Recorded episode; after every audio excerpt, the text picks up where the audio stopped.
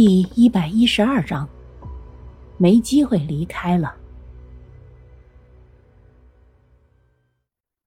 蓝衣女鬼垂眸，良久之后才开口说：“会，是我的。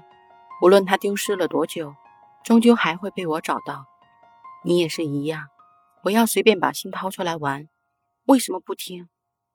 是吗？”女孩哭丧着脸说道。她的双眼透着一股绝望。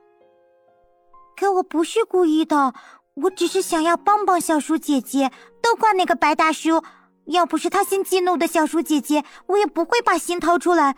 结果心却自己跑了。是，蓝衣女鬼肯定的说道，她的双眸里是冷到极致的无情，看着女孩说：“找不到心，你就会一天小一岁。”直到最后死去，这样。女孩绝望的闭上眼，如果可以，就让她躺在棺木中，永远也不要醒来，这样心就不会痛了。蓝衣女鬼看着女孩如此懦弱的表现，不由得冷哼一声，转身离去。棺木中，女孩不由得卷缩了起来，小小的贝齿却在用力咬着下唇。仿佛是在忍受着很大的痛苦一般，女孩不禁发出呜咽声，她的心好疼好疼。姐姐，姐姐，手腕上的六个气球纷纷脱落，化成了六个鬼魂。他们看了一眼女孩，各自散开，消失不见了。而女孩却无能为力，她的身体又缩小一截，只是这一次。女孩却一点也不想起来，她紧闭双眼，仿佛只有这样才能够让他忘记缺少心脏的疼痛。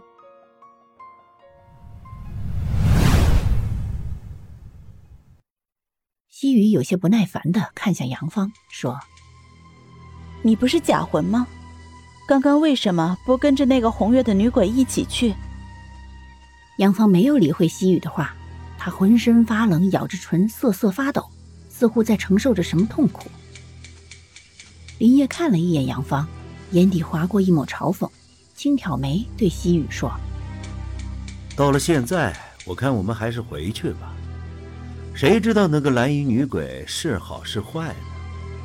毕竟她之前可是冒充过蓝冰儿的，目的而言，恐怕不善。”西雨冷冷看着林烨，最后冷哼一声：“那倒也是。”那只女鬼的确目的不纯，可是与你相比，也不过是半斤八两。林业目光一闪，扯了扯嘴角，说：“不要用你带色眼睛去看我。要知道现在的情况，很明显，你才是我们之间的弱势群体。”西雨脸色一变，冷眼看着林业许久，才说：“别以为我不知道你心里在想什么。”林业猛然站起来，漆黑色的瞳孔死死盯着西雨，似乎只要西雨再敢开口多说一句话，林叶就会扑上去直接掐死西雨。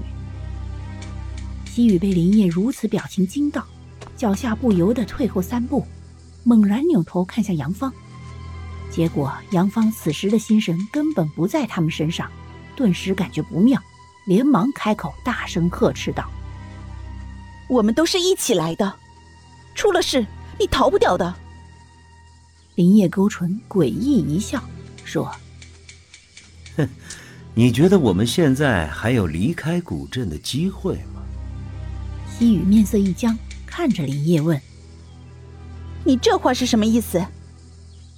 林叶目光一闪，垂眸低声说：“难道你没有发现，我们每个人之间都在发生改变吗？”说着。林叶伸出他的胳膊，轻笑出声：“哈哈哈，多有趣啊！我居然也有这么瘦弱的时候，简直是不可思议的。”西雨看着林叶，眼中尽是骇然。他张了张嘴，想要说些什么，却发现自己居然发不出一丝的声音。西雨瞳孔紧缩，他不安地用力发音，结果却怎么也发不出一丝声响。本集播讲完毕，下集更加惊悚，记得要听啊！